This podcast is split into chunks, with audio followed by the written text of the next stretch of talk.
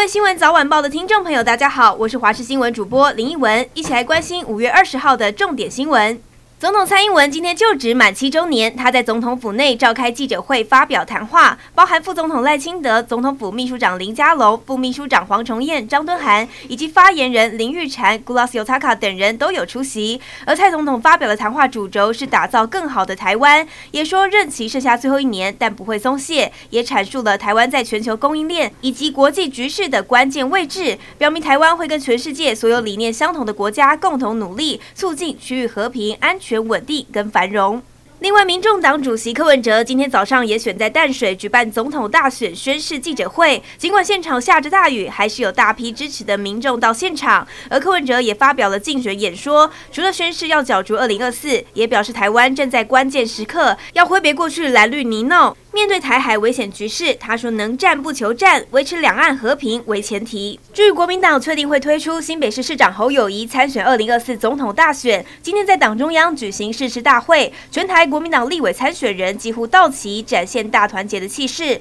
二零二四蓝绿白总统大战也在五二零火热开打。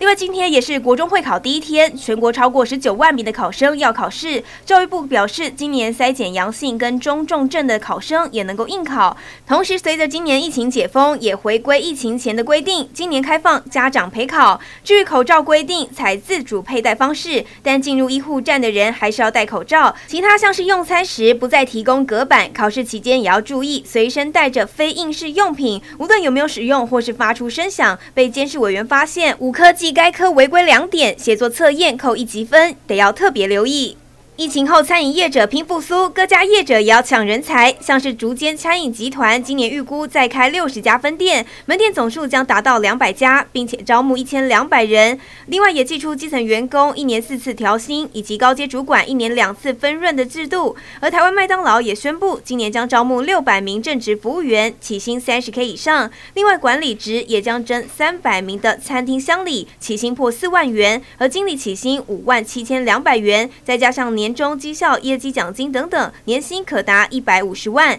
各家业者希望在疫情后赶紧吸引人才，补足人力。最后来关心天气，今天持续受到锋面影响，各地仍有局部短暂阵雨或是雷雨的机会，但降雨的范围会慢慢减少，降雨强度也会逐渐减弱。中午过后，由于热力作用，各地山区仍有局部较大雨势发生的几率，前往山区活动要注意安全，建议外出还是要携带雨具。另外，气温方面，清晨各地的低温都在二十到二十四度之间，白天的高温则是会来到二十八度到三十一度，整天感受比较舒适。另外，大家关心是否会有台风来袭？昨天晚上八点。生成的热带性低气压，今天清晨两点，位于鹅銮鼻东南东方约三千五百公里左右的海面上，未来将以偏北转西北方向前进。由于环境有利其发展，有发展成轻度台风的趋势。